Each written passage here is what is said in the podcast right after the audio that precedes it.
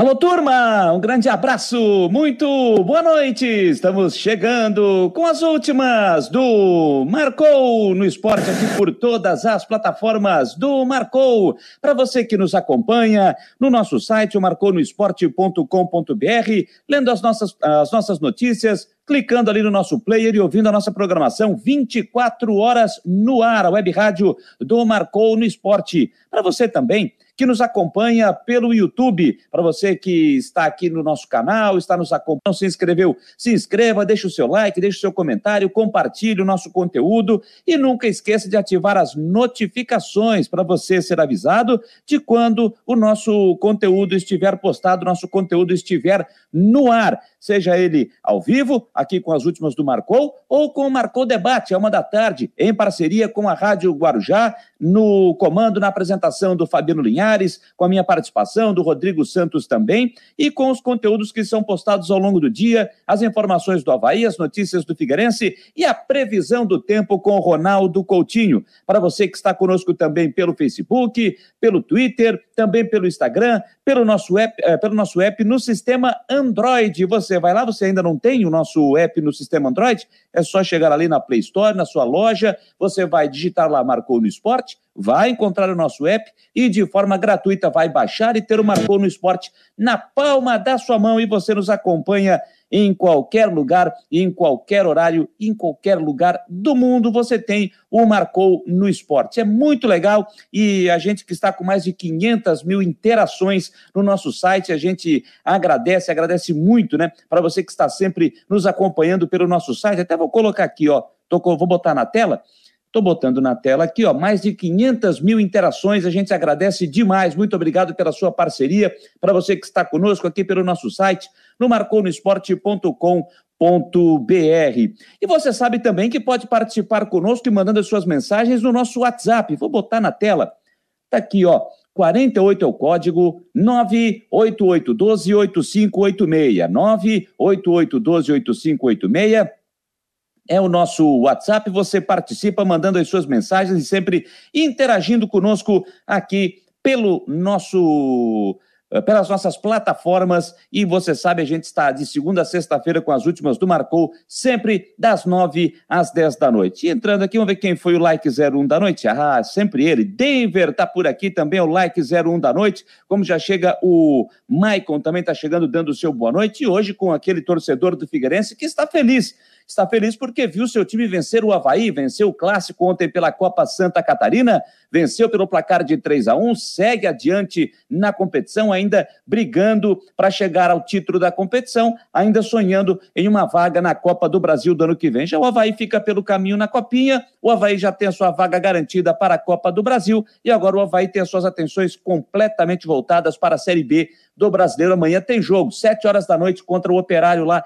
em Ponta Grossa o assunto Havaí, o assunto Figueirense, daqui a pouquinho aqui nas últimas do Marcou. Legal, rapaziada? 9 horas 4 minutos. Hoje é quinta-feira, dia 28 de outubro do ano de 2021. Hoje é o programa de número 32, edição de número 32 das últimas do Marcou. Ontem nós não tivemos o programa, porque estivemos em parceria com a Rádio Guarujá para a transmissão do clássico da Copa Santa Catarina. Por isso que eu não estive aqui incomodando você ontem à noite. Incomodei você na segunda, na terça. Ontem dei um descanso aí para você, mas hoje eu já estou aqui e já me aquecendo para o sextou de amanhã para a gente fechar a semana. Então, vamos lá, porque até às 10 da noite tem muita coisa bacana, tem muita coisa legal para a gente trazer para vocês aqui, que sempre está interagindo conosco. E já vamos de imediato uh, iniciar as nossas informações, as nossas conversas aqui, porque eu tenho um convidado muito legal, muito bacana, ele já está aqui na sala de espera e eu já vou botar ele aqui na tela,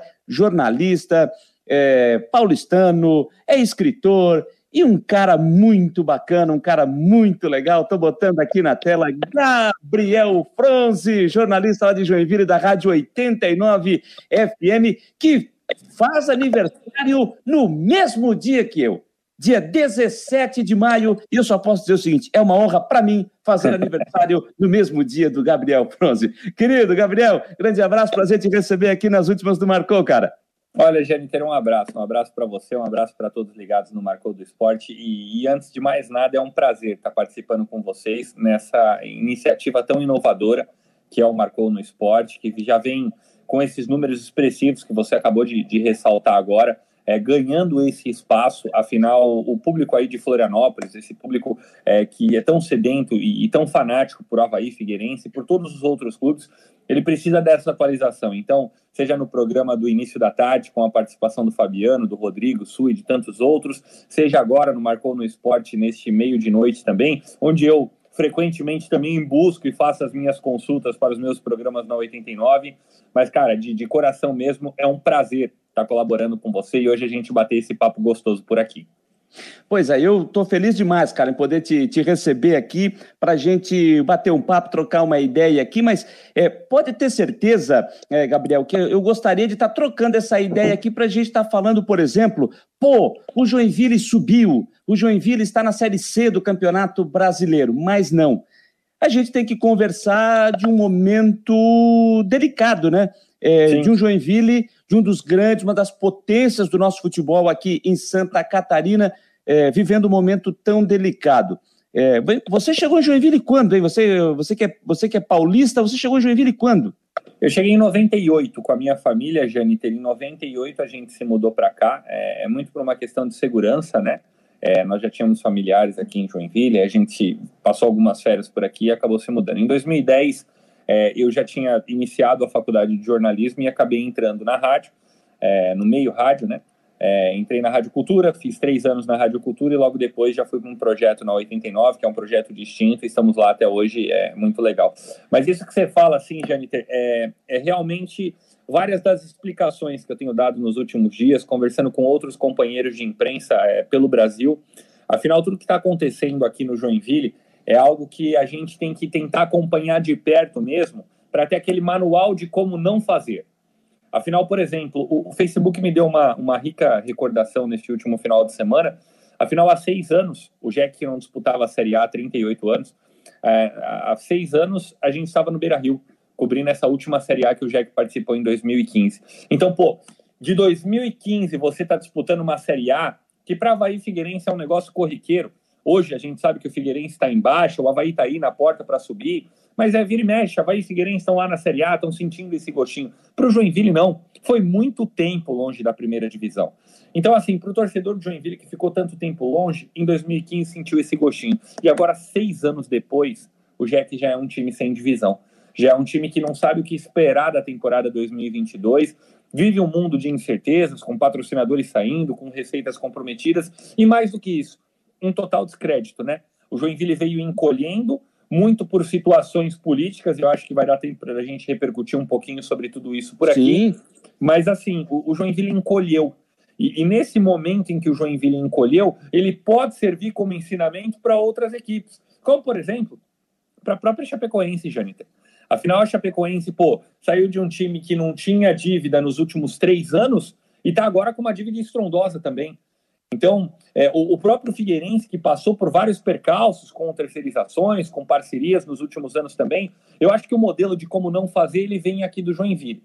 E agora, é, quando você está tão afundado em, em, problemas atrás de problemas, o, o, Joinville hoje tem uma diretoria que até pega junto, faz as coisas como elas deveriam ser, só que os esqueletos no armário, eles cobram a fatura.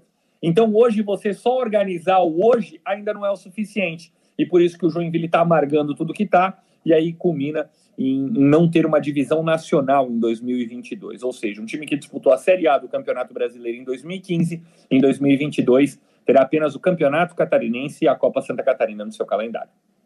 Pois é, para quem não lembra, o, só a gente vamos dar uma recuperada aqui. 2014, o Joinville sobe para a Série A do Campeonato Brasileiro. Sim. Não só sobe, como sobe como campeão. Sobe como campeão. 2015, disputa a Série A infelizmente acaba caindo, né? ano caiu junto com o Havaí. 2016, Série B, aí acaba sendo rebaixado. 17 e 18, disputa a Série C, quando em 18 acaba caindo para a Série D. 19, 20, 21, tentativas de retorno à Série C do brasileiro e o objetivo não foi atingido. E 2022, o Joinville não consegue é, a sua vaga para disputar um campeonato brasileiro. 2022 para o Joinville, nesse momento, é Campeonato Catarinense e Copa Santa Catarina. Ou seja, como já disse o Gabriel, não tem calendário nacional para o Joinville na próxima temporada. Fazendo uma linha do tempo, fazendo uma linha do tempo, Gabriel, é, o que que dá para dos problemas daquele num passo a passo, né, nessa linha do tempo de lá daquele time que foi campeão de 2014 para um time que chega em 2021 e fica sem calendário nacional? É, essa é a pergunta que mais me fazem, assim, né, Jennifer? Porque, como eu te disse, é, muitas pessoas me, me, me indagam sobre isso, afinal, o Joinville é um case negativo neste momento. Então, é um case de, pô, como eu disse, como não se fazer. Mas a gente tem que tentar estabelecer esse, essa ordem cronológica com uma transição política que foi muito mal feita no Joinville. Por isso que, é, às vezes, o torcedor se interessa pouco pela política do seu clube, o torcedor acompanha pouco reuniões do Conselho Deliberativo e tudo mais, e aqui no Joinville já, já foi claro para todo mundo o quanto isso foi fundamental. Por quê? Porque o Joinville tinha basicamente um mecenato é, desde 2010, 2011, com a família Martinelli, então, ah, faltou 40 mil no, na folha desse mês para pagar. Toma aqui 40 mil e vai anexando lá. Vai devendo, devendo, devendo. Quando viu, Joinville devia para a família Martinelli mais de 5 milhões. Então, Joinville fez uma transição em, 2000 de, em 2016, logo depois do, do, rebaixamento na Série A, para um que é dos patrocinadores, que era o Johnny Statson, que veio a ser o presidente do clube. Para o torcedor entender em miúdos o Johnny comprou a dívida que era do Nereu. Então, por exemplo, o Joinville devia 5 milhões ao Nereu, o Johnny foi lá e comprou. Hoje, o Joinville deve esse dinheiro ao Johnny. Inclusive, está na justiça contra o ex-presidente. Afinal, o clube alega que a gestão do Johnny foi temerária, que ele gastou errado nas contratações, que ele fez um empréstimo e ele mesmo avaliava esse empréstimo. Mas é uma, uma questão. Aí saiu o Johnny, entrou o Wilfred que também era dirigente desde 2009, mas toda essa transição política no Joinville ela sempre foi muito complicada. É, eu, eu, dou um, um, um exemplo, Jâniter, assim, ó. É, o Joinville em 2016 trouxe o Jael, que hoje está no Ceará, Sim. o Jael jogando no Chongqing Lifang da China. Afinal, ele já tinha tido uma passagem em 2014 aqui pelo clube, foi muito bem no Campeonato Catarinense quando chegou, foi muito bem na primeira parte do Campeonato Brasileiro, depois ele acabou fraturando o tornozelo, ficou de fora da reta final do Brasileirão e o Fernando Viana foi o substituto. Aí o Jael, em 2015, na Série A, é, já era, a régua já tinha elevado o padrão, a gente já tinha subido o sarrafo. O Jael já não conseguia colaborar tanto. Aí veio o Adilson Batista, beleza, o Jael saiu. Em 2016, o Joinville traz o Jael, pagando para ele 100 mil reais por mês. E aí é essa comparação que eu faço com vocês. O Jael, no mesmo ano, sai do Joinville e acerta com o Grêmio. E aí, em 2017, vai ajudar o Renato Gaúcho com toda a campanha lá da Libertadores, do Mundial e tudo mais. Só que no Grêmio ele recebia 50 mil. Então, é, é esse comparativo que eu faço. O Joinville pagava 100 e o Grêmio, com toda a estrutura, com toda a história, campeão do mundo, pagava 50. Então o Joinville investiu e investiu muito mal. Nos anos de 17, 18, 19, bateu recorde de contratações, contratações erradas, parcerias que foram muito mal feitas, e hoje o clube está aí, com quase 60 milhões de dívidas, com mais de 130 ações trabalhistas, já conseguiu o ato trabalhista, que hoje é, é, ocasiona 45 mil reais de pagamentos mensais ao clube. O Joinville fez o terceiro pagamento na última semana, mas é uma situação muito delicada, assim, porque, como eu disse, Janita, hoje, se a gente for pegar, o, o, o trâmite normal do Joinville hoje, ele não está tão fora da realidade. Vai ter um acerto, vai ter um erro, o que é normal de qualquer administração. O problema é que os esqueletos no armário comprometem o dia de hoje. É como se o cara tivesse feito um financiamento de carro e hoje tivesse o dinheiro só para fazer o mercado, pagar a internet, pagar a antena parabólica aqui, o plano de saúde, mas aí as parcelas do carro ainda estão lá chegando e ele não tem mais o que fazer porque ele não pode se desfazer desse carro. Ele já vendeu o carro para frente, já passou para frente, mas ainda está com as parcelas. Então é esse Joinville. Por isso que a única solução para o Joinville hoje é uma solução que vem sendo aventada para vários clubes, que é essa situação da SAF, de se transformar em um clube empresa, de fazer essa migração para a SA. Então o Joinville está apostando as últimas fichas que tem, afinal tem que investir nisso. Porque o próprio torcedor já acabou largando. Jâniter, ontem na Arena, no jogo derradeiro do ano, tivemos 93 torcedores para Joinville, um Criciúma também. Né? Por um confronto desse, né? Por um confronto desse, 93 torcedores na arena e, e, e, com o Joinville chegando nessa última rodada da primeira fase da Copinha, já desclassificado.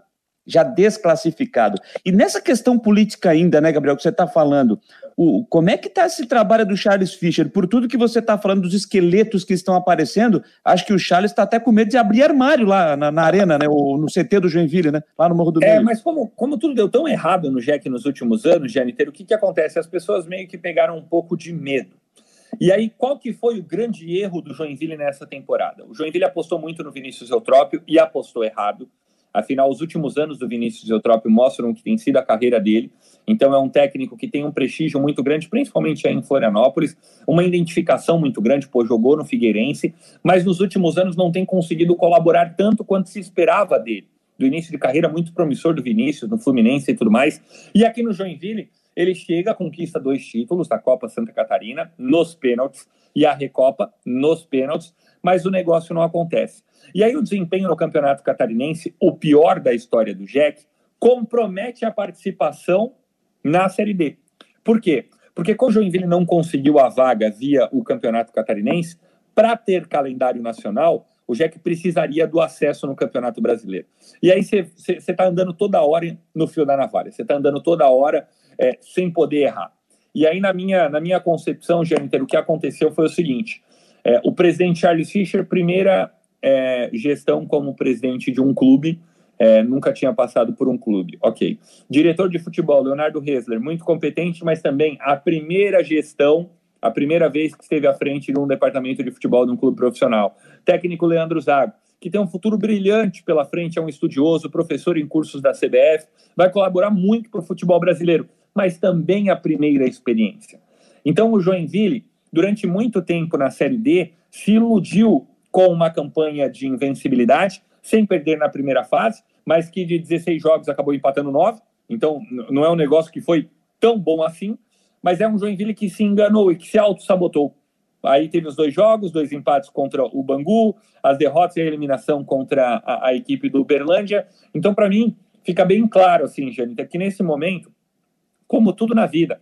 Como, por exemplo, um, acadêmico de jornalismo que está ouvindo a gente agora por aqui. O, o acadêmico de jornalismo, ele, ele sai da faculdade e ele acha que ele tem todo o know-how e ele pode ter todo o know-how à disposição. Mas, pô, Giner, você está aí na estrada há quanto tempo? Eu estou aqui na estrada há quanto tempo? Tem tantos Verdade. outros profissionais que não estão há tanto tempo. Tem coisa que só a experiência consegue passar. Então não tem como. Pode ser que venha um radialista que seja melhor do que eu, que seja melhor do que você, que seja melhor do que o Fabiano, do que o Rodrigo, que tantos outros. É normal. Só que a experiência, ela tem uma parcela muito importante. Então, para mim, o que aconteceu no Joinville nesse ano foi um pouquinho disso. Charles Fischer, primeira gestão, Leonardo Hesler, primeira gestão, Leandro Zago, primeira gestão. Joinville pegou três profissionais à frente do departamento de futebol, o presidente, o diretor e o treinador, que nunca tinham passado por uma situação de ganhar, de perder, de quase chegar ou de chegar com sobras então foi isso que acabou culminando nesse Joinville, que por detalhes, afinal foi eliminado nos pênaltis, acabou caindo precocemente na Série D. É, e vale ressaltar também, né, Gabriel, assim, a gente que olha à distância, você está aí, está convivendo o, uh, o, dia a dia do, do clube, né? Mas, ah, o, porque acaba estourando, quando você vai olhar na história, ah, o time ficou sem calendário, o time não classificou, enfim, aquela história toda 2021, e aí você vai ver quem é que está lá na gestão, quem é que está comandando? Ah, está lá o Charles Fischer, mas o Charles Fischer pegou já o, o rabo do foguete, né? O. A, ele já pegou aquela bola de neve que não tinha mais como segurar, né? Não tinha mais como segurar. Eu confesso que eu não ouvi a entrevista do, do Charles e também do Léo Hansler que eles concederam ontem, após a partida. É, do, do, que eles disseram? O que, que traz alguma ponta de esperança? Do que, que foi dito ontem após o jogo? É porque assim, ó, quando da saída do Leandro Zago, muita gente já fala assim, tá bom, quem vai ser o técnico do Joinville agora? Ah, quem vai ser o técnico do Joinville? Aí foram atrás, falaram do Tcheco, o torcedor, né? O torcedor falou do Tcheco, Sim. falou do Paulo Baier, tá afim do Vaguinho Dias, que o Joinville chegou a abrir negociações com o Vaguinho Dias, mas aí acabou preferindo o Leandro Zago. E eu acho que esse é o caminho totalmente inverso, Jâniter. O que a gente precisa neste momento, e, e nós cobramos firmemente aqui em Joinville, e de fato eles fizeram isso na coletiva, é um número Antes de você ir atrás do treinador, você tem que saber do elenco. E antes de você saber do elenco, você precisa saber quanto você tem para gastar. O Joinville, nessa Copa Santa Catarina, que foi o Lanterna, gastava 350 mil reais por mês com o departamento de futebol profissional. É muito dinheiro. É muito dinheiro. É você apostar muito alto numa Série D e numa Copa Santa Catarina periférica. Com o Figueirense agora utilizando o que tem de melhor, afinal terminou a sua participação na Série C, mas com o Havaí utilizando o time basicamente C. Entende? Com o Criciúma que veio jogar contra o Joinville aqui, com os reservas, com outros times que também não deram toda a seriedade que tinha. Então o Joinville investiu muito alto. Aí ontem na entrevista, eles já citaram o ponto de que o investimento será de 120 mil reais por mês para o campeonato catarinense. E aí eu já faço uma ressalva no que disse o presidente Charles Fischer. O Charles falou o seguinte: não, se algum outro patrocinador entrar, a gente pode elevar um pouquinho disso. E aí eu já acho que está totalmente errado, Jâniter. Porque o ponto é você ter convicção. Nós vamos gastar pouco, porque a gente precisa, nesse momento em que o Joinville só está perdendo, o Joinville precisa parar de perder. Então, antes de pensar em voltar para Campeonato Brasileiro em 2023, o Joinville precisa não perder mais. Então, vamos se manter no Campeonato Catarinense do ano que vem. Esse é o primeiro ponto. Então, ah, com uma folha de 120 mil, você vai na convicção e se entrar dinheiro, você paga a dívida. Você não investe no time de novo. Porque senão essa roda nunca vai cessar. Você sempre vai continuar enxugando gelo. É tentativa e erro, tentativa e erro. Então, Joinville deu esse número de 120 mil para o Campeonato Catarinense, contando tudo, né? Direito de imagem, moradia, comissão técnica e tantos outros. E eu acho que esse é o principal ponto. É, é, é investir pouco, porque a partir do momento que você tem a definição da sua folha, você vai olhar para o seu elenco, principalmente com garotos formados na base. Aí você vai ver, opa, com esses 120 mil eu tenho, sei lá, 15 mil para contratar dois laterais direitos. Então, como que eu vou querer jogar? Ah, eu vou querer jogar mais em bola parada. Por quê? Porque o meu time não vai ter dinheiro para propor o jogo contra o Havaí, contra a Chapecoense. Então eu tenho que ter um lateral de uma, uma estatura um pouco maior, que jogue mais numa linha de quatro, que feche mais próximo ao zagueiro central. Beleza. Aí eu vou atrás disso. Aí eu monto o meu time. E aí depois disso, eu vou atrás do treinador. Então não adianta o Joinville já aventar o nome do técnico, já que inclusive está fazendo algumas entrevistas e tudo mais, mas na minha opinião isso é utopia, porque se você contrata o técnico antes de definir o elenco, o técnico chega e pede várias contratações. Assim como o Leandro Zago chegou, pediu um centroavante, pediu um meia, pediu um zagueiro destro, pediu um zagueiro canhoto e tudo mais. Então o Joinville precisa ter convicção na forma que ele vai querer jogar. Então, beleza, vamos ter 120 mil e vamos jogar dessa forma. A gente vai ter um time que vai atuar em linha baixa, a gente vai fazer uma, um escape só pelo lado esquerdo, o volante vai cobrir aqui e a, gente vai ter um, uma forma de jogar. E aí você vai atrás de um treinador que se encaixa nisso. Então, eu sei que é, é, pode parecer muita utopia a gente falar dessas coisas, Jâniter, mas hoje, com a oferta tão grande e com a ciência tão à disposição do esporte, a gente consegue achar. Então, o Joinville tem que cumprir esses processos. E nesse momento, o primeiro deles foi cumprido, a definição do orçamento. Vai gastar 120 mil. Aí agora o próximo é definir o elenco e aí sim apresentar o novo treinador. Nós estamos conversando com o jornalista Gabriel Fronzi, que além de jornalista, ele é aperfeiçoado em gestão, marketing e direito de esporte pela FIFA e Fundação Getúlio Vargas, e também é, formado pela Universidade de Futebol. Então, Veja só que quem, quem é o Gabriel, não é só aquele Gabriel Fronze que você está habituado a ver na internet, só ligando 89 FM e ouvindo ele nas transmissões, acompanhando a programação esportiva. Então, é, vai muito além disso, vai muito além disso. É, em, cima de, em cima ainda de, de 2022, pensando lá na frente, antes de, eu, antes de eu perguntar algumas questões dentro de campo dessa temporada. É, já citamos aqui, o Joinville vai ter o Catarinense, que vai começar praticamente ali em fevereiro, então, fevereiro, março, abril, maio, termina. Terminou o calendário para o Joinville, ali no primeiro semestre. Depois ele tem a Copa Santa Catarina para buscar a vaga para a Copa do Brasil de 2023. É, como é que vai ser trabalhada essa questão? Porque um, um contrato mínimo para o jogador de futebol é um contrato mínimo de três meses. É, como, é que vai, como é que vai fazer essa roda funcionar? Porque ou, eu acredito que o Joinville não vai querer contratar jogadores e deixar um grupo praticamente parado de maio a setembro, quando geralmente começa a Copa Santa Catarina. Então, como é que vai ser isso? É, uma das alternativas que, que a diretoria venta, assim, Jâniter, é você estabelecer um contrato maior com os jogadores contrato de um ano. Eles jogam o Campeonato Catarinense, você empresta durante o Campeonato Brasileiro para uma equipe, por exemplo, como o Juventus, como o Marcílio Dias, que vai disputar Sim. o Brasileirão, e aí eles voltam para disputar a Copa Santa Catarina. Mas para mim, isso é utopia. E é de novo você dar um tiro no escuro. Então o Joinville hoje tem que apostar baixo. O Joinville, pensa numa mesa de pôquer. O Joinville não pode apostar alto. O Joinville tem que fazer apostas simples. Então, nesse momento, aposta em jogadores que venham exclusivamente para o Campeonato Catarinense. Ah, mas o atleta não quis vir porque ele precisa de um contrato longo. Então deixa o atleta para lá e prioriza a instituição.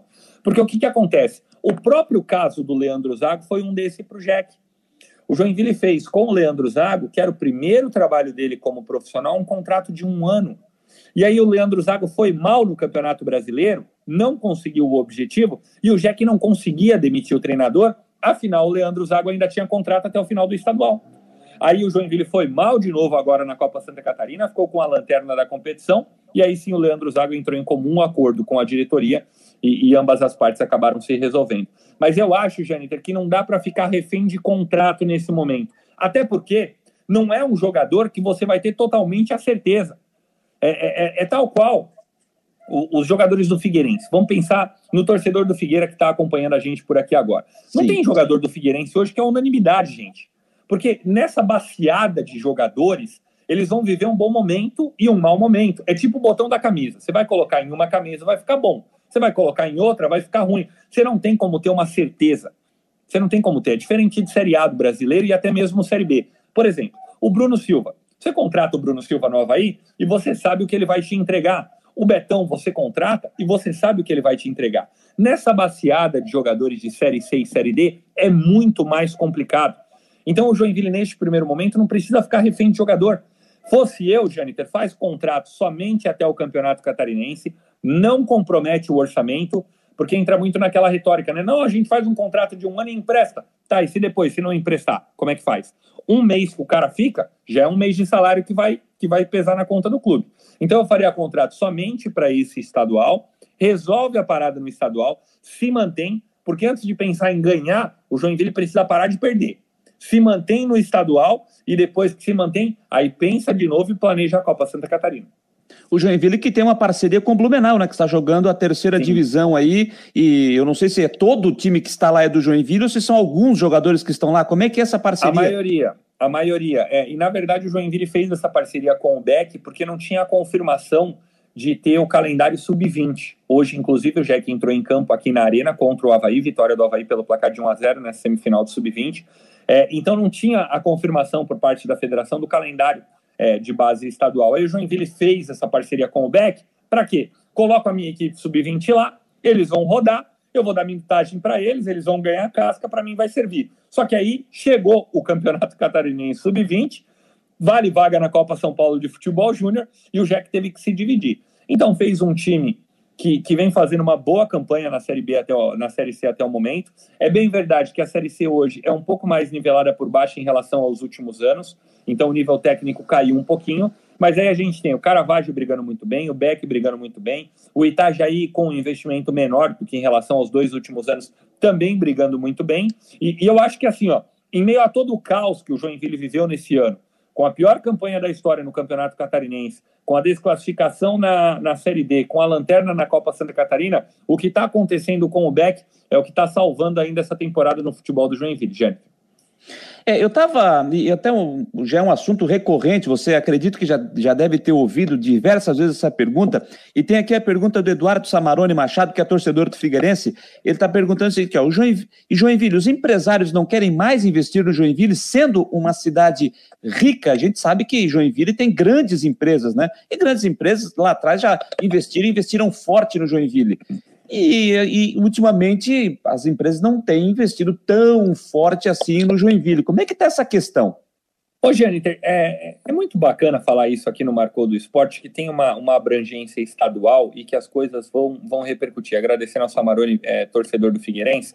É, tem algumas questões que a gente precisa deixar bem claro no Joinville, eu vou te pontuar duas delas. O primeiro, dinheiro nunca foi o problema dinheiro nunca foi o problema. O Joinville tinha 350 mil de folha na Série D do Campeonato Brasileiro, era a folha mais alta do grupo, o do Caxias era 280 depois, e o Joinville não conseguiu o seu acesso.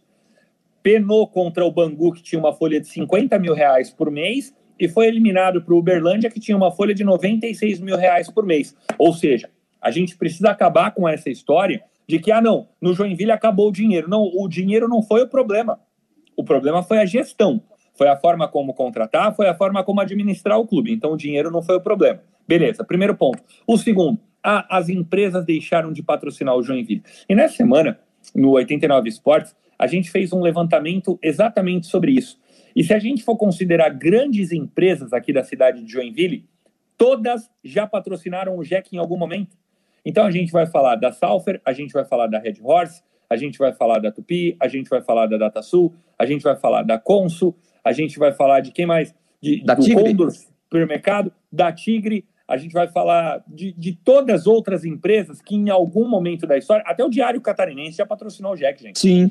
Então, assim, em vários momentos da história, o Joinville esteve patrocinado por grandes empresas. E aí, assim, ó, hoje em dia, você conseguir um patrocínio de uma grande empresa não é mecenato.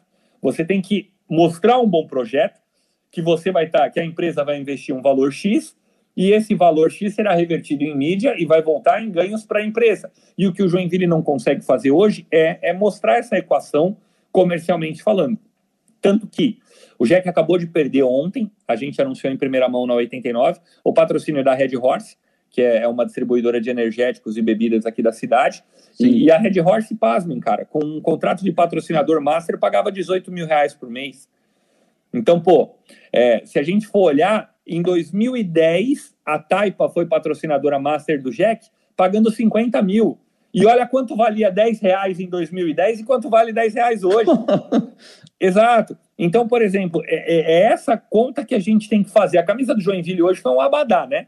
Então foram vários patrocinadores, se eu não me engano, 11 ou 12, vários patrocinadores de camisa, desconfiguraram a camisa do Joinville, mas beleza, colocaram todo mundo lá para pagar a conta. Ok, só que as negociações foram mal feitas. A partir do momento que você tem um patrocinador master pagando 18 mil reais por mês, tem que parar um pouquinho e raciocinar sobre o que está acontecendo. Então, respondendo ao Samarone, eu acho que é, a gente tem que desconstruir esse discurso de que o empresariado não apoia o Joinville. Ele já apoiou muitas vezes. O que ele precisa fazer é entender que é um bom negócio. E nesse momento, o Joinville não consegue trazer ninguém de novo. Tanto que o próprio Rainor, com a Red Horse, que retornou no ano passado, foi por causa de influência política, eleição que ia ter aqui na cidade e tudo mais. Por convicção, ninguém volta. Eles patrocinam o Joinville, termina o contrato e ninguém volta. Então, esse pós-venda do Jack é muito mal feito. E aí é uma das coisas para eles começarem a investir. E o nome do Nereu nunca volta à tona do torcedor? Não fala o nome dele? Muito, muito, mas é, curiosamente, curiosamente, é um nome que ainda divide opiniões. Eu sempre pensei, assim, Jâniter, que, que o nome do Nereu seria falado aqui em Joinville como é o do Antenor Angeloni em Criciúma. Sim. Tanto que quando o Angeloni voltou, vários sócios voltaram para o Criciúma, houve uma comoção geral e tudo mais, mas do Nereu não. E, e, a gente tem que fazer uma conexão, e isso é um lado bom, Jâniter, de você estar tá acompanhando o futebol de Havaí Figueirense há tanto tempo, de que o futebol de 2010, 2011, da época do Nereu, ele mudou para o futebol de hoje, de 2021. É um Sim. outro. Então a gente não pode imaginar que o mesmo personagem pode ser que ele dê certo, pode ser que ele dê errado, mas você não pode cravar que ele vai dar certo nesse momento.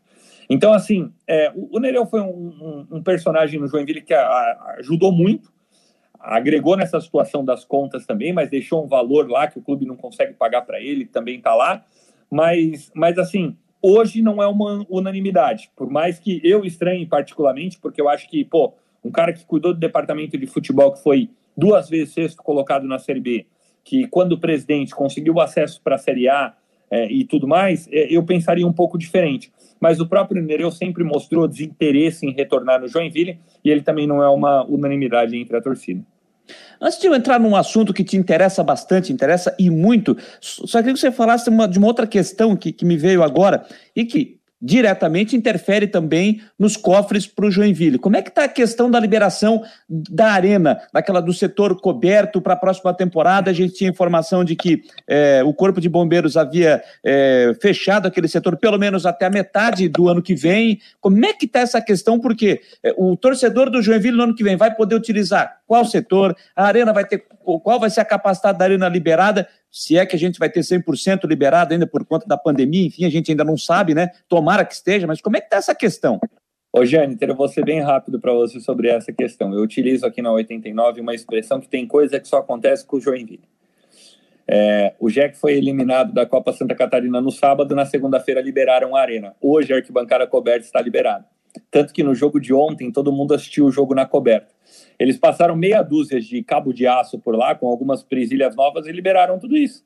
Então toda uma confusão foi feita. vários problemas de comunicação acontecendo, porque ninguém sabia quem tava, que estava acontecendo. O Jack pagou essa reforma, investiu cerca de 20 mil reais. Mas assim, durante o, o momento mais decisivo da temporada, a Arena Joinville estava inutilizada na sua arquibancada coberta. E agora que a vaca já deitou, que o Jack está eliminado de tudo, que está no fundo do poço, a arena foi liberada e o Jack pode utilizar o estádio na sua totalidade. Rapaz, eu não sabia dessa história. Confesso que essa aí da liberação eu não tinha essa informação. Bom, Gabriel, essa, esse momento do Joinville, ele não afeta só ali o Joinville, dentro das quatro paredes do Joinville Esporte Clube. Isso sai, acaba diretamente afetando também a economia da cidade. E um dos pontos, por exemplo, é o rádio. É o rádio esportivo eh, da cidade de Joinville. É, com esse calendário que o Joinville tem para 2022, aí eu não falo só da 89, porque aí você também acompanha, você sabe o que acontece nas demais emissoras. É, como é que vai ser essa questão de poder trabalhar, fazer o rádio com um calendário curto que tem o Joinville no ano que vem, e eu vi uma postagem sua, eh, inclusive, é, assim que terminou a Série C, pro, a Série D para o Joinville, você fez uma postagem no, no, seu perfil do Instagram, mostrando a pastinha de texto, que era o jogo seguinte Sim. da Copa Santa Catarina. Você, você botou lá assim, ó, mais ou menos assim, olha gente, vamos para um jogo de Copa Santa Catarina, a Série C, a Série D acabou. Foram, você botou em destaque, foram nove patrocinadores Sim que deixaram ah, de, de, patrocinar a 89. Por conta da eliminação do Joinville no, no, no Brasileiro, a Copa Santa Catarina não tem todo esse atrativo, a gente sabe. Então, esse é um ponto de preocupação o que é que você está vislumbrando para a 89 FM nessa questão financeira, que é patrocínio, mas também para o rádio esportivo de Joinville o ano que vem? É, eu acho que assim, Jâniter, não é porque é, desde 2013 eu coordeno as transmissões aqui na 89 que eu tenho que ficar rasgando cedo, assim, mas eu vou fazer um comparativo com vocês é, aí de Florianópolis, para a grande massa que está ouvindo a gente por aí. É, quando o Havaí e o Figueirense estavam bem na Série A, tinham várias emissoras transmitindo. A Guararema, Sim. a Guarujá, a CBN, a Band e a Regional. Sim. Quando o negócio deu errado, as primeiras a correrem foram as duas FMs. E isso é um movimento natural. Porque frequência modulada, a rádio FM, você tem um mar de outras oportunidades. Então você pode fazer ações, trazer shows, você pode. Ó, olha tudo que a regional fez, tudo que a Band faz. Então as FMs foram as primeiras. E aqui em Joinville, nós teremos o contrafluxo. E é o que eu falo. A 89 hoje, que teve torcedor de Jack que ficou bravo comigo, mas a 89 hoje é aquela que está segurando o caixão no velório, porque ficou até o último momento. Então, e, e, nós tivemos aqui em Joinville esse movimento inverso, como eu falo, porque, por exemplo, Rádio Cultura, que era extremamente tradicional, e Rádio Clube, também extremamente tradicional, pararam. E são rádios AM. A Rádio FM, que é a única que transmite desde 2013, que é a 89, agora acompanhada pela Máxima FM e também pela Esporte Mania, que é uma web rádio, a 89 ficou. Mas é tudo muito complicado, assim, Janiter. Por quê? Porque o produto é ruim. Então, por exemplo, é, eu tenho utilizado em vários momentos é, uma expressão, e eu, eu, falava até com a Alessandra, minha noiva, aqui em casa, é, sobre isso. É, a gente tem que tomar muito cuidado para a gente só não ficar pescando dentro do aquário, porque senão você vai ficar sempre falando para as mesmas pessoas. Isso não adianta. Isso com um veículo de comunicação, seja comigo aqui na 89, seja com vocês no Marcou no Esporte, na Rádio Guarujá, em tantos outros, a gente tem que tentar ampliar o nosso leque. E o Joinville hoje tem um, um número de consumidor muito baixo. Então, com os frequentes insucessos, só quem acompanha o Jack mesmo é aquele cara que, tal qual o 89, está segurando o caixão do velório. Então a gente tem que tentar pensar um pouquinho fora da caixa, tentar ver como é, aproximar esse torcedor que já abandonou o clube, já que já teve 12 mil sócios. O Joinville tinha uma média de público espetacular, foi case da Ambev, case da Brahma. Então, assim, tem que tentar pensar um pouquinho além de tudo isso. Mas que isso compromete, logicamente, a nossa cobertura, a, a cobertura especializada da cidade. Eu lembro, assim, durante muito tempo eu fui setorista do Jack, durante 10 anos, é, e, e, eu ia acompanhar, tal qual você, já teria acompanhar os treinos de Havaí, Figueirense, com os nossos companheiros de imprensa, seja com o Fabiano, com o Cadu, com o Christian, com todos os outros. É, e eu já fui acompanhar treino do Jack e a gente tinha 25 integrantes de imprensa por lá. Verdade. Porém, nos últimos anos, em 2018, 2019, durante dois anos eu fiquei o único sendo acompanhar o Joinville por lá. Então, todo dia eu ia lá e era só eu. Assim como você, em vários momentos, já foi solitário também lá, gente. Sim. Entende? E isso é muito ruim Então, assim, isso é um reflexo de tudo que acaba acontecendo. Então, diminuem os espaços, diminui o interesse, e quem perde em tudo isso é o clube, quem perde em tudo isso é a comunidade. E você pensa, de repente, partir para é, cobrir, por exemplo, o Joinville Futsal, o Jack Futsal, o Joinville, porque o Joinville na, na, Liga Nacional, tá, tá, o Joinville no futsal faz sempre bem, né? De repente, seria uma alternativa? Seria, Jâniter, é, inclusive eu já levantei esse projeto algumas vezes dentro da minha emissora, é, porém, assim como no Jack, também é um público segmentado. E hoje, o, o cara que acompanha o Jack Futsal, ele não é um torcedor de paixão como é do campo, porque a gente tem que estabelecer um paralelo. Futebol de campo no Brasil não é esporte, é religião. Sim. Então o cara acompanha, é, por exemplo, o Jean que trabalha comigo. É, no dia do casamento dele, ele estava na arena assistindo um jogo do Jack. Então, pô, o casamento dele foi às sete, o jogo foi às quatro, ele estava na arena assistindo o jogo e depois foi pro casamento. Num jogo de futsal, num jogo de vôlei, de basquete, são poucos que fariam isso. Então, no futebol, você consegue atingir esse público de massa maior. Então, do futsal, é, a leitura que eu tenho hoje é: quem gosta do futsal está no Centro Eventos não está em casa ouvindo, não está no trânsito Boa. ouvindo, ou se tiver, ele vai consumir esse produto, mas ele não vai ter exclusividade em consumir esse produto. Ele não vai desligar um Spotify para ouvir o jogo. Ele não vai deixar de jantar com a mulher para ouvir o jogo. Então é, é, uma conexão diferente. Por quê? Porque, repito, o futebol no Brasil ele é uma religião. Então por isso que para gente que é do rádio é um pouco mais fácil atacar. Mas é, o, o Jack Futsal faz uma campanha brilhante, é um time com um projeto é, estrondoso aqui na cidade, a gente sempre fala disso. É, é, um projeto muito sólido há tanto tempo, que não passa o Pires e que tem várias dificuldades que às vezes vocês aí mesmo em Florianópolis, Jâniter, não sabem. É dificuldade para treinar, é dificuldade para mandar jogo, não tem ginásio para mandar jogo, porque tinha um festival de dança, não tinha ginásio para treinar. E aí eles não ficam chorando igual muitas outras equipes, eles vão lá, resolvem o problema, arrumam um patrocinador, paga a conta. Então, assim, o Jack Futsal é um case de sucesso, cara. É um case de sucesso. Mas, infelizmente, o esporte, ele é segmentado. E quem gosta do Jack Futsal está sempre no Centro Eventos Carl Hansen. O Gabriel 21 está perguntando aqui, eu não sei por que, que eu sabia que essa pergunta ia, ia vir hoje aqui. Se o presidente Charles Fischer é, já fez as pazes com o Elton Carvalho? Para quem não já. sabe, houve uma discussão forte no programa ao meio-dia, na, na 89. É, foi, foi, foi ao longo do, do Campeonato Catarinense ou já era o brasileiro? Ai, Jâniter, eu acho que foi no final do, do Catarinense, alguma coisa eu acho que foi assim. aquela reta final ali, né? Mas foi uma é, discussão é, mas foi forte. Foi uma situação muito vexatória, assim, o Charles Santos que no dia seguinte é, foi até a rádio, a gente estendeu o convite para ele, ele pediu desculpas, afinal ele se exaltou, tá na figura de presidente, não precisa. O Charles que, pô, foi meu sócio durante sete anos na 89, Sim. nessa coordenação esportiva, tem uma história riquíssima como narrador. Na nossa geração aqui em Joinville, é o narrador mais identificado é, com a torcida do Jack, ganhou o Prêmio Nacional em 2014, narrando o título do Joinville na Série B, mas nesse momento de pressão, é, infelizmente acabou espanando um pouquinho, logo depois foi lá, pediu desculpa, e hoje está nessa. Mas te garanto, agora falando do Charles, meu amigo, o quanto arrependido ele está por ainda ter pelo menos mais um ano de comando à frente do Joinville, Jânio. o Charles Fischer, para quem não sabe, quando ele passou como narrador na Rádio Eldorado em Criciúma, eu era operador lá em Criciúma. Eu era operador na Rádio Eldorado em Criciúma e o Charles teve uma passagem eh, como narrador na Rádio Eldorado.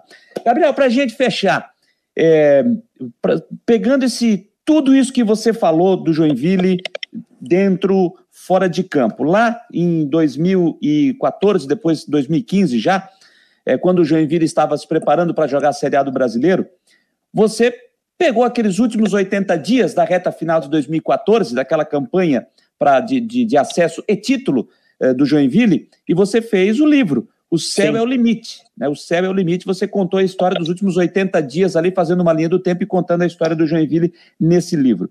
Se hoje você tivesse que fazer um novo livro do Joinville, com tudo que aconteceu, de lá da Série A de 2015 para esse momento, que título você daria para o Joinville? Pra, pro, desculpa, o manual de como não fazer o manual de como não fazer. Eu acho que é bem claro, assim, Jennifer, porque é, o Joinville fez tudo ao contrário. Mas eu acho que na vida é, a gente precisa aprender com as situações. Mas eu, eu, eu, por ser jornalista assim como você, Jennifer, eu sou tão apaixonado por livros que eu acho que os livros têm que contar histórias boas.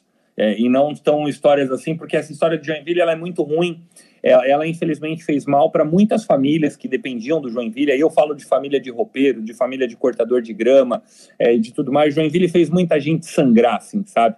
Então eu acho que é necessário a gente ter uma noção da história, mas eu, Gabriel, prefiro não me aprofundar nessa questão. Por que, que eu te falo isso, Jâniter? Porque eu tô, eu tô com outros dois projetos, e um projeto ele é muito interessante, que é o Inverno de 92. Eu Afinal, ia te perguntar tem... sobre isso. Isso, o Jack tem um título internacional já conquistado, que é o Campeonato Sul-Americano de Base de 92, jogando contra Flamengo, Santos, Boca Juniors, Penharol, River Plate. É, fez a final com o Vasco, que tinha Valdir Bigode, tinha Caetano, Gian, Ian e tantos mais. E o Joinville tem um título internacional e não existe literatura sobre isso. Então hoje a gente tem meia dúzia de links na internet, mas não tem nada sobre isso. E com o apoio da, da da editora Letramento de Minas Gerais, que comprou essa ideia. É, eu continuo escrevendo esse livro é, para deixar isso registrado, para que os torcedores tenham uma noção de que o Joinville tem um título internacional na sua história, porque hoje a gente não sabe o que vai ser. É igual eu. Eu peguei uma camisa do Jack que disputou a Série D desse ano, Jâniter, e guardei aqui em casa, está ali no armário para eu colocar num quadro, porque eu não sei se o Jack volta para um campeonato brasileiro pode ser que seja a camisa do último campeonato brasileiro que o Jack disputou. A gente não sabe o que vai ser. Então hoje a gente tem a torcida que o Jack vai dar a volta por cima, que as coisas vão melhorar, mas a gente não sabe. É um time com 60 milhões de dívida. E aí o segundo projeto que eu estou fazendo, e, e esse ainda numa fase mais embrionária, é contar a história em documentário de vídeo do Nardella porque muitas uh, pessoas não têm noção do que foi o Nardella com a camisa do Joinville, e, e, todos que estão nos vendo agora, que vão nos ver na reprise depois, é, gente, se tiver um tempinho, tá jogado no sofá ali, naquele domingo à tarde, antes de começar o futebol, coloca Nardella no YouTube. E aí vocês vão ver o que foi o Nardella com 130 gols, e, e, e eu acho que esse é um dever meu como jornalista aqui em Joinville, eu que adotei a cidade de Joinville como moradia, é, tentar fazer um documentário desse em vídeo, para passar nas escolas, gente. Para que as crianças, naquele dia de chuva, de educação física, que não dá para ir para a quadra, vamos assistir um vídeo aqui hoje e coloca o vídeo do Nardella para as pessoas entenderem que no JEC teve um cara que fez o que o Nardella fez, que fez o Joinville ser campeão dez vezes num período tão curto de tempo, que fez o Joinville conquistar oito títulos estaduais seguidos. Então, esse é um registro que precisa ser feito, tanto do Nardella quanto desse título sul-americano de 92. Baita ideia, hein? Baita ideia, tanto do esse do, do inverno de 92 e essa sobre Nardella é fantástico. E tenho certeza que nesse teu vídeo aí, se for a hora que você fizer, vai ter um que o torcedor do Criciúma não esquece jamais. 87, Sim. gol Sim. que ele faz com a cabeça enfaixada. O ano que do faz com a cabeça enfaixada. Exatamente, o torcedor do Criciúma não esquece esse, esse título do Joinville, onde Nardella faz gol com cabeça enfaixada e tudo lá no estádio Heriberto Wilson. E sobre esse do, do inverno de 92, tem uma previsão já que esse já, já está num processo um pouco mais adiantado? Já, é, mas ainda não tem uma previsão, Jennifer, porque, como você sabe, eu entrei em outros compromissos profissionais nos últimos dois anos, então eu assumi a gestão de esportes do Nação Esportes, que, que disputou a segunda divisão do futebol de Santa Catarina nesse ano é, ficou na terceira posição, conseguimos a vaga para a Copa Santa Catarina com um elenco bem enxuto, com um investimento quase que, que negativo para uma competição desse modo, contra outras equipes, como por exemplo o Atlético Catarinense do Daílson, que faz um grande trabalho aí na região da Grande Florianópolis, e aí eu acabei me ausentando um pouquinho disso. Então, quando, quando eu acabei me despedindo do Nação, daí eu voltei a esse projeto, mergulhei enquanto a isso, e aí agora está na fase de terminar as entrevistas que faltam, conversar com quem precisa, aí depois deixar a editora fazer o trâmite dela também. Pô, que legal, cara, que legal. Gabriel, olha, Cara, muito legal essa conversa contigo. Se deixar aqui, a gente vai até meia-noite com o programa, batendo papo aqui. É, mas foi muito legal. Vamos marcar outras vezes, outras conversas aqui para a gente falar, quem sabe, falar de coisas boas também do Joinville. Sim, sim. E quem sabe de uma virada, um Joinville em recuperação. Porque isso. É, é, tem muita gente que pensa. A gente sabe, torcedor é torcedor. O torcedor não quer saber. O torcedor quer saber do que quer ver o time dele bem e o time do adversário ele quer ver ruim, ele não quer ver subir. Mas nós da imprensa, eu sou assim, eu penso assim. Eu quero ver ver Havaí bem, Figueirense bem, Criciúma bem, Joinville, Chapecoense, Brusque, todo mundo bem, porque isso não é bom para somente para o clube e para a sua torcida. Isso é bom para a economia da cidade. Isso é bom para a economia do nosso estado. E como eu sempre disse, eu acho que vai demorar, e acho que você deve pensar da mesma forma. Eu acho que vai demorar é de a gente ver de novo Santa Catarina com quatro times na Série A, como foi 2015, Sim. gente. Vai ser difícil. Eu espero, eu espero, já falei isso aqui no, no, no Marcou, eu espero estar vivo para ver isso de novo.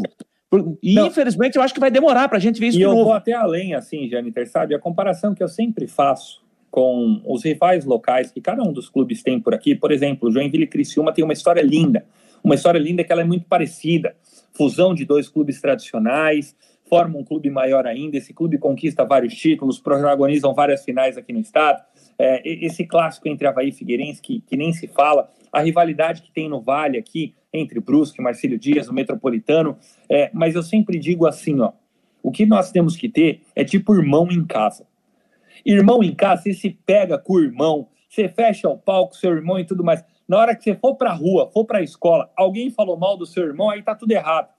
Então, é, é, é esse sentimento aqui, ó. E isso acontece, eu vejo alguns torcedores com a Chapecoense.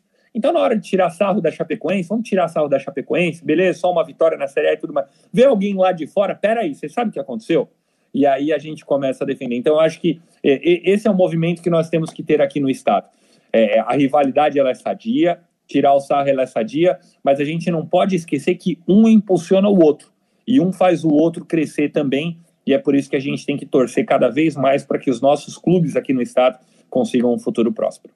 É bem isso mesmo. Gabriel, cara, brigadão, brigadão mesmo por disponibilizar, eh, disponibilizar esse teu tempo para conversar conosco aqui. Certamente vamos conversar em outras oportunidades. Um grande abraço, cara, mande um abraço para toda a equipe aí da 89 é, que está acompanhando e que a gente espera que 2022 seja melhor, que o Joinville cresça, para que seja bom também para o Rádio Esportivo de Joinville, que já foi muito forte o Rádio Esportivo de Joinville e a gente precisa disso. E a 89 ali firme e forte, como sempre fez, vai continuar sendo também acompanhando, não vai largar como, não, como nunca largou, vai continuar fazendo esse trabalho. Gabriel, grande abraço, querido. Jâniter, obrigado pela oportunidade. Um abraço para vocês, para o Fabiano, para toda a equipe do Marcou no Esporte com esse trabalho sensacional. Reitero mais uma vez é, todo esse compromisso que vocês estão tendo com os torcedores de Havaí, Figueirense, de todos os outros clubes no estado é fantástico.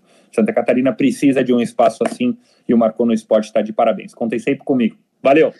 Valeu, grande abraço. Gabriel Fronzi, nosso querido amigo jornalista na cidade de Joinville, contando um pouco desse momento, né? Esse momento delicado que vive o Joinville. E nada melhor do que o Gabriel Fronzi para falar, porque ele, como ele. Ah, mas ele é de fora, ele é de, ele é de São Paulo, ele é paulistano, enfim, não interessa. Mas ele, como ele disse, em 98 ele chegou em Joinville, e desde 2010 ele acompanha o Joinville desde 2010 está vivendo, está praticamente morando lá dentro, né? Então, mais do que ninguém sabe, acompanhou o grande momento do Joinville, como disse, fez o livro do O Céu é o Limite, que contou a história do título da Série B, e agora ele vive esse momento conturbado, né? Como eu disse aqui, gente, 2014, Série B campeão, 2015 disputou a Série A, 2016 a Série B, 2017 e 18 ele jogou a Série C, e de 19 para cá, Série D. E em 2022, Joinville não tem calendário nacional, não tem Copa do Brasil e não tem quarta divisão. Joinville, ano que vem, só tem Campeonato Catarinense e a Copa Santa Catarina. E é um dos grandes, estamos falando de um dos grandes aqui do futebol do nosso estado. Então, eu torço demais para que o Joinville dê a volta por cima e cresça e volte de novo ao cenário nacional, porque isso vai ser muito bom para o nosso estado. Por isso, eu quis fazer esse papo com o Gabriel e nada mais do que justo trazer esse papo com o Gabriel Fronze, jornalista, como disse, né, não só jornalista, mas também. É, é, também ele, ele, se aperfeiçoou em gestão e marketing e direito é, do esporte pela FIFA e pela, e pela uh, Fundação Getúlio Vargas e também na Universidade do Futebol. Então, muito legal ter esse papo aqui com o Gabriel Fronz da Rádio 89 FM de Joinville. Beleza, rapaziada? Deixa eu agradecer aqui. E o papo se esticou e hoje, ontem não tem, acho que é para recuperar o programa de ontem que não teve, né?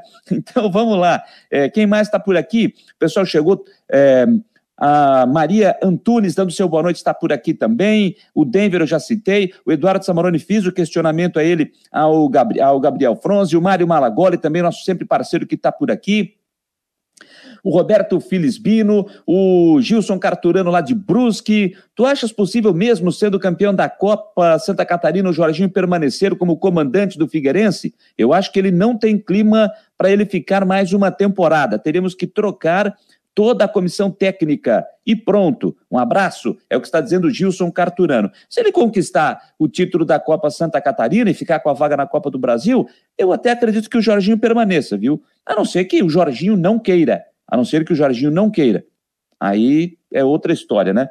Estou te respondendo, o que eu acho que pode acontecer. Ah, e o Leandro Zago, que o, que o Gabriel citou, né, que era técnico do Joinville, para quem não sabe, ele acertou com o Botafogo de Ribeirão Preto, será o técnico eh, do Botinha, Botafogo de Ribeirão Preto no Campeonato Paulista. Beleza? Então vamos lá. Vamos começar a começar, não, continuar a girar as informações. Olha só, rapaz, 5 para as 10 da noite. Deixa eu só dar uma atualizada na Série B, porque tem jogos em andamento. Tem um, jogos não, tem um jogo em andamento. E uh, deixa eu ver aqui. 32 segunda rodada. O Brasil de Pelotas está vencendo o Náutico, hein? Está vencendo o Náutico por 1 a 0 gol do Renatinho, gol olímpico aos quatro minutos do primeiro tempo. Cruzeiro e Remo empatam pelo placar de 0 a 0 Já tivemos um outro jogo hoje. O Sampaio Correia perdeu em casa para o Guarani de Campinas. É... O, o jogo terminou empatado. Deixa eu ver aqui. O jogo me, me ajudem aqui, porque eu estou vendo 1 a 0 mas estou vendo aqui também gol do, do, do Sampaio Correia. Vou ter que dar uma atualizada aqui, tá? Vou ter que dar uma atualizada, porque eu, eu tô, como eu não estava acompanhando o jogo aqui na televisão, o, o ah, eu acho que terminou 1x0 para o Guarani. Eu vou confirmar aqui, é porque no, no aplicativo do futebol interior coloca aqui 1x0 para o Guarani, mas está marcando um gol para o Sampaio Correia e um gol para o Guarani. Por isso que me gerou essa dúvida aqui, tá? Se alguém acompanhou, pode me, é, me ajudar aqui. Eu já vou atualizar. Eu já vou atualizar aqui esse resultado da Série B do Campeonato Brasileiro. Porque eu já quero chamar aqui, já quero colocar aqui, olhando o meu roteiro. Cadê meu roteiro? Cadê meu roteiro? Está aqui o meu roteiro. Eu já quero chamar o Jean Romero para falar do Figueirense. Figueirense que ontem é, venceu a Copa São, venceu o clássico, né? Venceu a equipe do Havaí no estádio Orlando Scarpelli, venceu pelo placar de 3 a 1 e garantiu a sua classificação para a terceira para a fase semifinal da Copa Santa Catarina. E o Jean Romero está chegando com as informações do Alvinegro do Estreito. Pessoal, um grande abraço. O Figueirense comemora a classificação na Copa Santa Catarina e vai jogar a semifinal diante do Marcílio Dias. O Furacão joga por dois resultados iguais porque terminou a primeira fase da competição na vice-liderança com 13 pontos conquistados. E atenção, a data das partidas diante do Marcílio Dias foram alteradas pela Federação Catarinense de Futebol. O primeiro jogo está marcado para o dia 2 de novembro, a próxima terça-feira, na semana que vem, às três e meia da tarde, estádio Dr. Ercílio Luz em Itajaí. Antes o confronto seria na quarta e está definido então para terça-feira, nesse horário das três e meia. Primeiro jogo, o Figueirense atua na casa do adversário e a segunda partida também foi alterada. Será no domingo, dia 7, ainda às três horas da tarde, estádio Orlando Scarpelli. O confronto também estava marcado em outra data. Seriam duas quartas e agora os jogos foram alterados com relação ao horário e também à data das partidas. O Figueirense terá a ausência do zagueiro Raine, porque o defensor ele acabou sendo expulso na partida no clássico, na vitória de 3 a 1 diante do Havaí no estádio Orlando Scarpelli. O jogador estava no meio daquele tumulto no final da partida, muita discussão entre os jogadores do Figueirense e do Havaí, e daí ele estava no meio dos jogadores, a arbitragem entendeu que ele teve alguma participação e aplicou o cartão vermelho. Ele desfalca então o, a equipe do técnico Jorginho para o primeiro jogo diante do Marcílio Dias, que vai ser lá em Itajaí. E mais informações: o Figueirense fechou parceria com um grupo empresarial da construção civil, grupo empresarial Júlio de Davi, que fecha essa parceria com o Figueirense para atuar também com, nos empreendimentos no estádio Orlando Scarpelli, no CFT do Cambirela, parceria que vai até dezembro de 2022, até o final do próximo ano. Essa é a projeção. O Figueirense também vai disponibilizar a publicidade da empresa nas redes sociais, na marca da camisa, também que agora já está também na parceria com a Volt Sports. Então são algumas novidades que chegam no Figueirense que também é, busca novos investidores. A gente volta com mais atualizações na programação. Um grande abraço, Jâniter, um abraço a todo mundo e até mais. Até mais, Jean Romero trazendo as informações do Figueirense. Só para atualizar aqui, gente, terminou 1 a 0 para o Guarani mesmo, tá? Lá em, lá em São Luís do Maranhão, vitória do Guarani para cima do Sampaio Correia pelo placar de 1 a 0. E lá em Pelotas o Náutico empata. Vinícius, 27 do primeiro tempo, um para o Brasil, um também para o Náutico. Cruzeiro e Remo empatam em 0 a 0 jogos que pertencem à 32 segunda rodada da Série B do Brasileiro. O técnico Jorginho também passou pela entrevista ontem após a vitória sobre o Havaí, vitória pelo placar de 3 a 1 e começou falando por onde passou essa vitória. Olha, foi um primeiro tempo até melhor que o segundo, né? Porque nós jogamos muito melhor e muito mais fácil do que no segundo tempo. No segundo tempo acho que nós sentimos um pouquinho a viagem, cansaço. Então nós sofremos um pouquinho no segundo tempo, mas foi no segundo tempo que nós conseguimos as duas jogadas que foram conversadas dentro do, do vestiário, que como eles tinham três zagueiros, né? É, nós tínhamos que ter um dos nossos de beirada de velocidade, é, sempre o, um sempre um, um rapaz para poder puxar o contra-ataque rápido, entendeu? Então é isso que nós tínhamos que, que fazer. Aconteceu uma com o Andros, que aconteceu o pênalti, aconteceu com o Miranda. E não, não aconteceu tanto com, com o Paulo, porque é, nós não estamos conseguindo ter o controle da bola, somente no segundo tempo. E no primeiro tempo também nós estamos conseguindo pelo lado direito com o Miranda e com o próprio Garré e com até a passagem do Kiss, né? Então o primeiro tempo foi dessa forma, nós conseguimos envolver o adversário melhor, mas no segundo tempo nós tivemos aí a ocupação desse espaço e nas costas dos zagueiros e nós somos mais felizes nas puxadas de contra-ataque, as duas, duas delas aconteceu dois gols. E qual é o tamanho do peso que sai das suas costas depois desse resultado positivo e também da equipe estar avançando para a próxima fase da Copa Santa Catarina? E também o quanto isso traz confiança para o grupo de jogadores para buscar o título da competição estadual? Boa noite, Ian. Olha, peso nas minhas costas, cara, é não, não tem esse negócio de peso. É, talvez vocês não me conheçam. É, é, pouco tempo aqui, né? Apesar de já estar quase há um ano, né? E eu agradeço muito a direção do Figueirense por esse um ano, né? Deles ter me sustentado, porque se fosse outros eu já teria saído realmente. Porque os resultados, assim, não foram é, maravilhosos. Mas eles estão vendo que o trabalho é feito de uma forma bem diferente do que normalmente eles veem não é porque eu sou melhor ou pior do que ninguém. É que realmente nós compramos a ideia do clube. Nós estamos aqui no sacrifício do, do, do, do dia a dia, como todos os profissionais aqui estão, como toda a direção está, como o seu torcedor também está, fazendo um sacrifício danado numa situação onde financeiramente o país está em dificuldade. E, e, tem sócios contribuindo, e eu agradeço aos torcedores, aos sócios que vêm tirando do seu para nos ajudar. Então, todos nós estamos nisso. Então eu não vejo peso nenhum, cara. É, primeiro porque eu não tenho rede social. Segundo que eu, desculpa, eu não vejo programa nenhum, seja ele daqui, do Brasil, de qualquer lugar, eu não vejo. Então eu não sei o que acontece. Eu sei que quando perde é natural, nós temos que achar alguém culpado. Primeiro plano é o treinador, então a gente sabe disso. Mas nenhum peso, não existe peso. Peso tem o dia que eu perdi meu filho, foi um grande peso. Isso sim, nas minhas costas, realmente deu. O restante é normal na vida de um profissional de futebol. Então, para mim, é ao contrário. Talvez se não tivesse umas costas largas aqui para suportar isso, talvez teria sido um pouco mais diferente. Mas então fica tranquilo que nesse ponto eu não tô. Quanto à confiança, eu acho que não pode ser só assim confiança quando você ganha. Você tem que acreditar em você. Você tem que acreditar no seu profissional. Você não pode acreditar em você, só em você quando você faz uma matéria boa.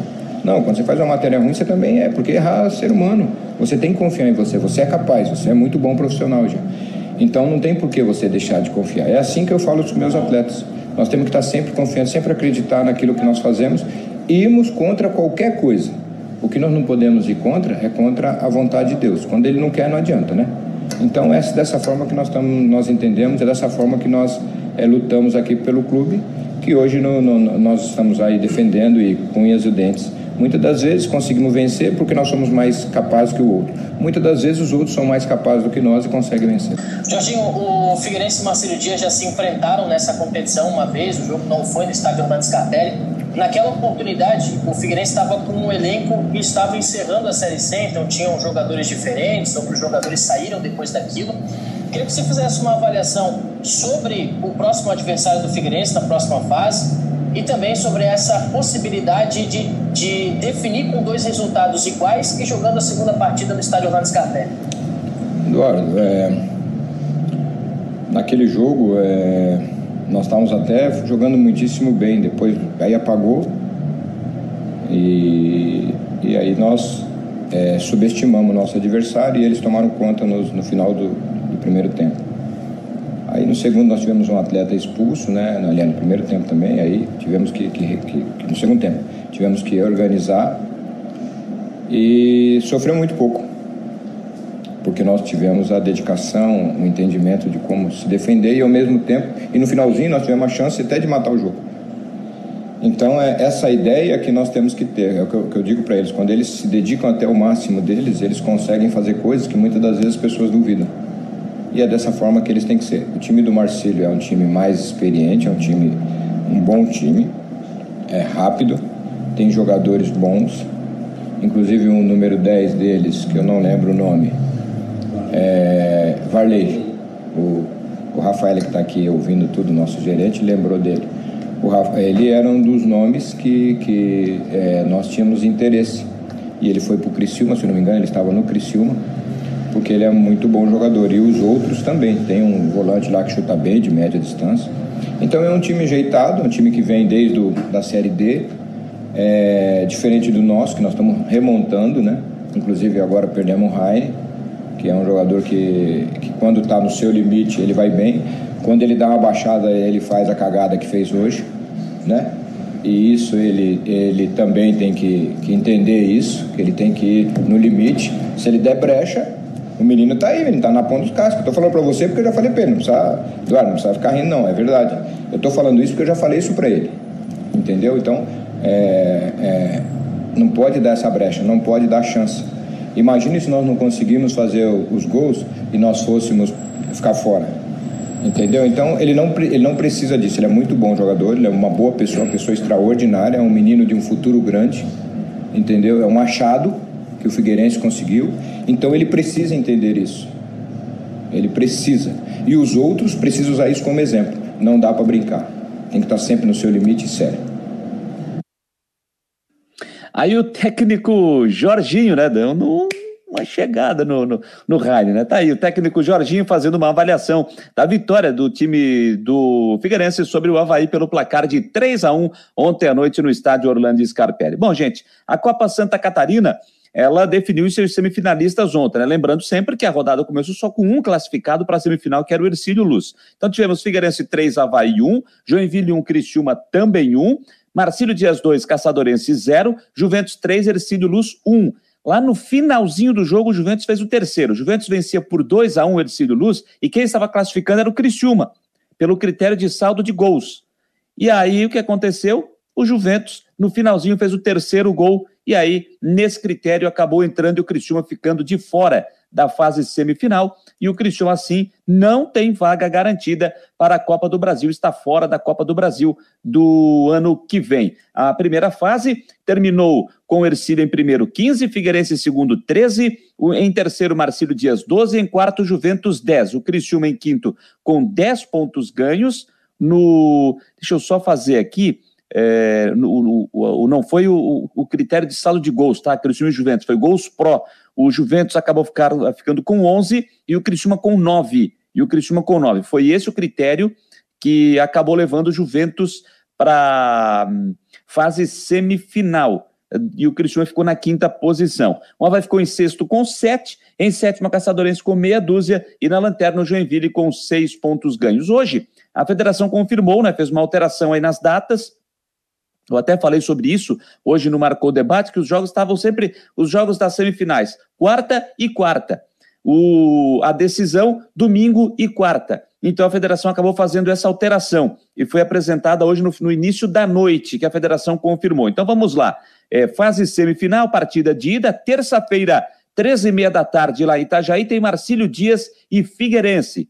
O outro jogo da semifinal, partida de ida na quarta-feira, 8 horas da noite, lá no João Marcato, em Jaraguá do Sul, tem Juventus e Ercílio Luz. Os jogos da volta acontecendo no domingo, dia 7 de novembro às três da tarde, lá em Tubarão, no Aníbal Costa, Ercílio Luz e Juventus, e no Orlando Scarpelli, Figueirense e Marcílio Dias. Lembrando que Figueirense e Ercílio Luz jogam por dois resultados iguais para chegarem à decisão. O primeiro jogo da final acontece na quarta-feira, dia 10 de novembro, e a grande decisão acontecendo na segunda-feira, feriado, dia 15 de novembro, às três horas da tarde. Então, é feriado, segunda-feira, não vai ser mais na quarta, oito da noite, dia 17, como estava programado a decisão da Copa Santa Catarina. 10 horas, 10 minutos, 10 e 10. Deixa eu voltar aqui para o nosso sistema é, no, do, do programa para eu poder dar uma atualizada e ver o que é está acontecendo, dar uma olhadinha, aquela espiadinha no roteiro também.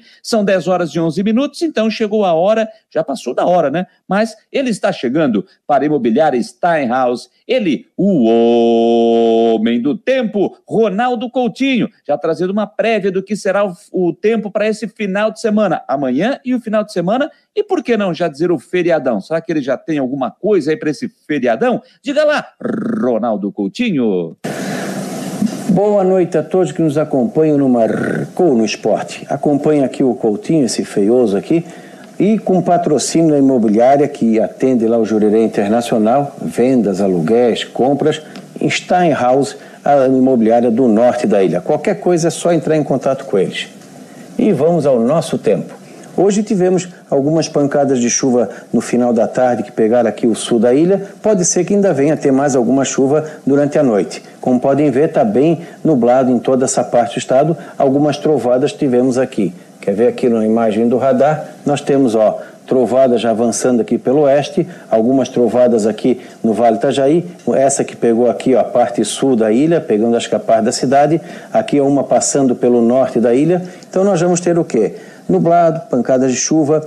Nessa sexta, sábado, domingo, provavelmente segunda, predomina o tempo fechado, nublado, eventualmente chuva, eventualmente períodos de tempo seco, pouco ou nenhum sol. Hoje a temperatura não passou muito dos 25, 27 graus.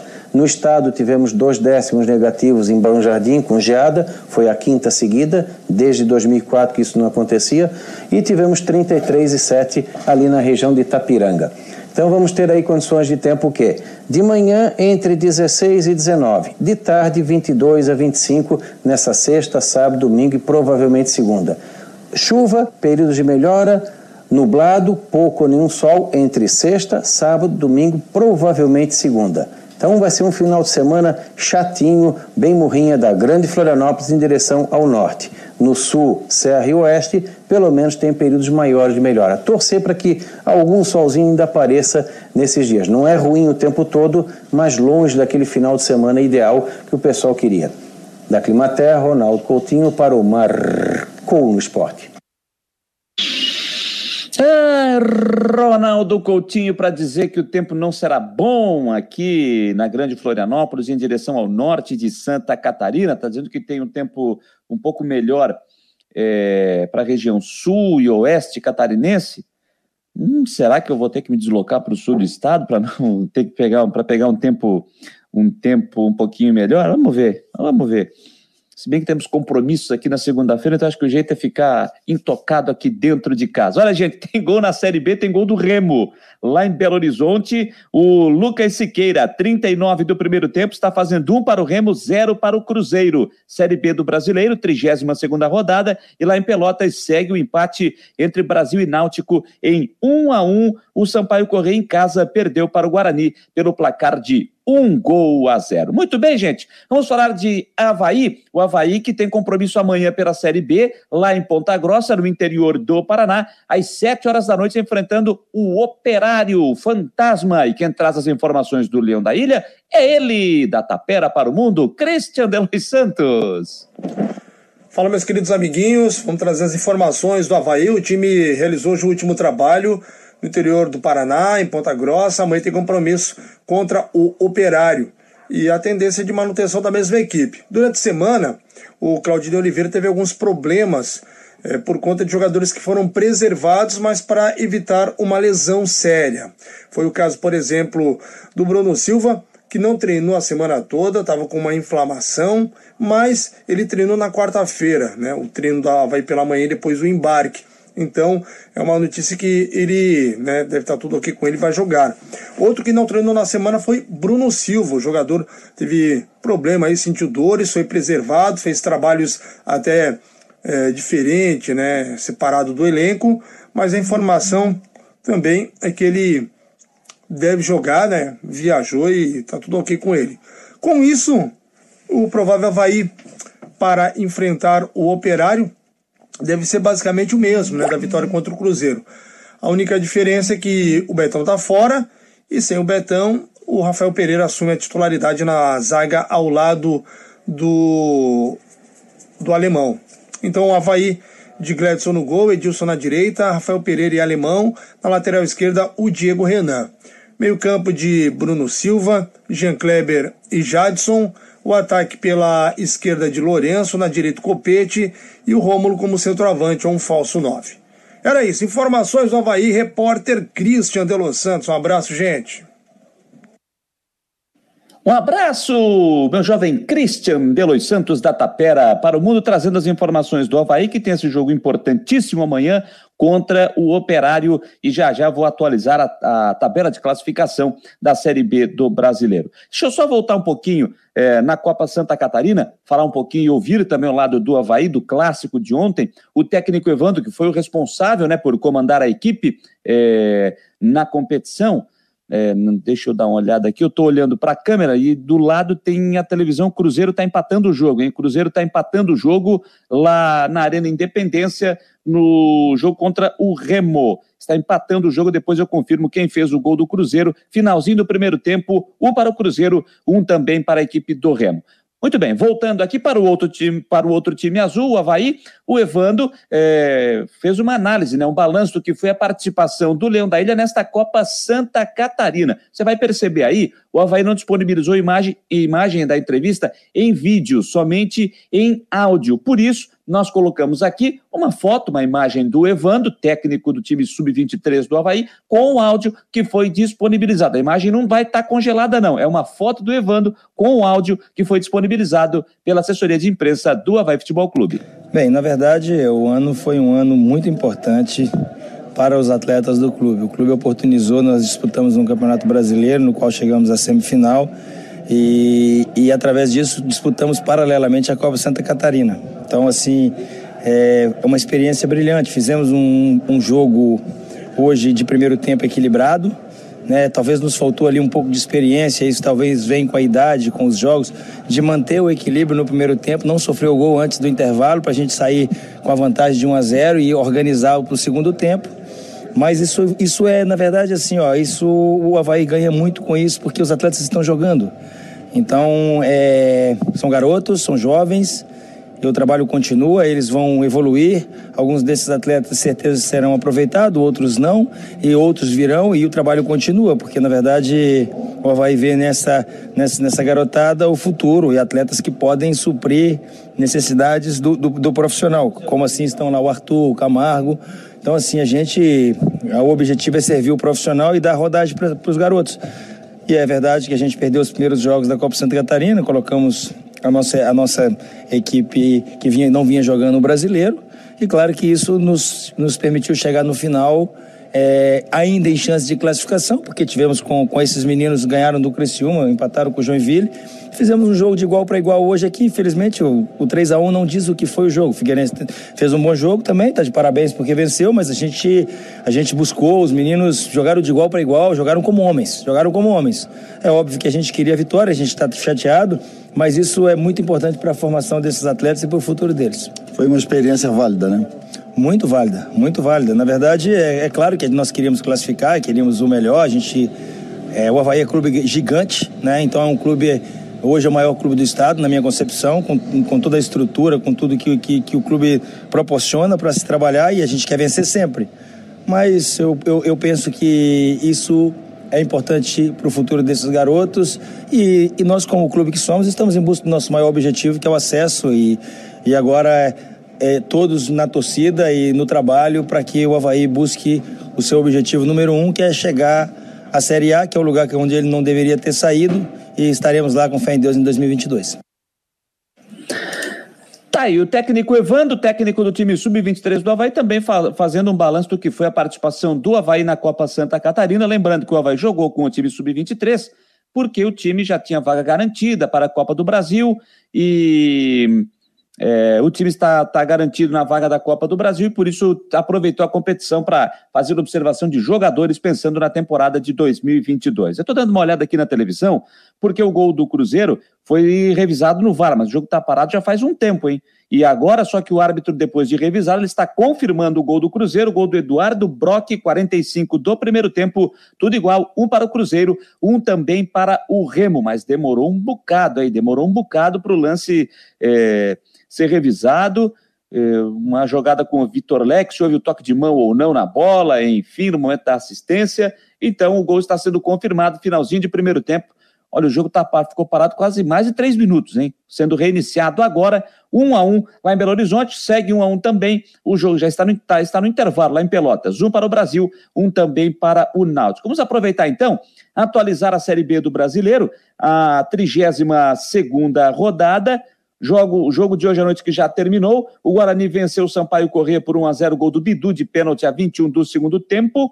Jogo de hoje à noite. Jogos de agora à noite. Intervalo, repito, um para o Brasil, um para o Náutico. Renatinho marcou para o, para o Brasil e o Vinícius fez para o Náutico. E lá eh, em Belo Horizonte, na Arena Independência, o Remo saiu na frente com o Anderson Uchoa, aquele mesmo que passou pelo Havaí aos 39, mas o Eduardo Brock aos 45 empatou para o Cruzeiro. Jogo no finalzinho do primeiro tempo. A rodada que começou no domingo com Brusque 2, Vila Nova 3. Tivemos ainda CRB 1, Curitiba 1, Goiás 1, Botafogo também 1. Jogos que foram realizados na terça-feira. Amanhã nós teremos às sete da noite Operário e Havaí. Teremos amanhã também, às nove e meia da noite, Vasco e CSA. No sábado, às quatro da tarde, Ponte Preta e Vitória. E 15 para as sete da noite, Confiança e Londrina. De momento, Curitiba lidera com 58, o Botafogo está em segundo com 56, o Havaí está em terceiro com 53.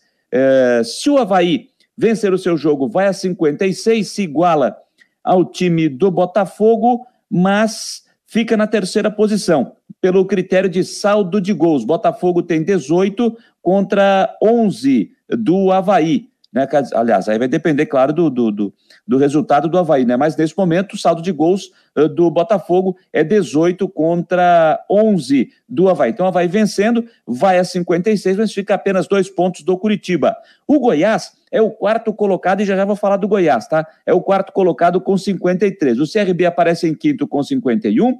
O Guarani, com a vitória de hoje, foi para sexto com 49. Em sétimo, Vasco, 47. O Náutico, que está empatando, está ainda 46 em oitavo. O CSA está em nono com 45. Vila Nova em décimo com 42. Em décimo primeiro, Sampaio Corrêa, com a derrota de hoje, permanece com 40. O Cruzeiro com o empate está indo a 40 pontos também com na 12 posição. O Remo com empate em 13 está indo a 39. O Operário adversário do Havaí é o 14 com 38. O, a Ponte Preta em 15 com 37. O Brusque é o 16 com 35 pontos. Na zona do rebaixamento, tem Londrina com 32 em 17, Vitória da Bahia em 18 com 32, em 19 Confiança com, de, com 31 e o Brasil de Pelotas está indo a 21 pontos com empate parcial, intervalo de jogo lá em Pelotas, na lanterna, o Brasil Pelotas que está virtualmente rebaixado para a Série C da temporada do ano que vem. Falando sobre a questão do Goiás, que eu disse, e de certa forma até surpreendeu, o Goiás anunciou a saída do técnico Marcelo Cabo no início da tarde de hoje. O profissional foi demitido pela direção do clube esmeraldino. Mesmo no G4, quarto lugar com 53 pontos, pesou para sua saída a queda de rendimento da equipe. Nas últimas oito rodadas, foram duas vitórias, dois empates e quatro derrotas. Marcelo Cabo dirigiu o time em 19 oportunidades, obtendo oito vitórias, seis empates e cinco derrotas. Surpreendeu, de certa forma, me surpreendeu essa decisão da diretoria do Clube Esmeraldino. Até o fim da temporada, o Goiás será comandado pelo auxiliar Glauber Ramos, que já dirigiu a equipe principal em outras oportunidades. Tá certo? Então, Marcelo Cabo, que já se despediu pelas redes sociais, agradeceu a direção do Goiás, a sua torcida, enfim, Marcelo Cabo, então, não é mais o técnico da equipe esmeraldina. Intervalo de jogo em Belo Horizonte, um para o Cruzeiro, um também para o time do Remo. Vamos falar agora de Série A do Campeonato Brasileiro. Temos um jogo agora à noite, hein? Um jogo adiantado da 34ª rodada, lá em Bragança Paulista, o RB Bragantino aplicou 3 a 0 para cima do Esporte Ítalo a dois minutos de jogo, Chico contra aos quatro do segundo e Coelho aos 41 do segundo tempo.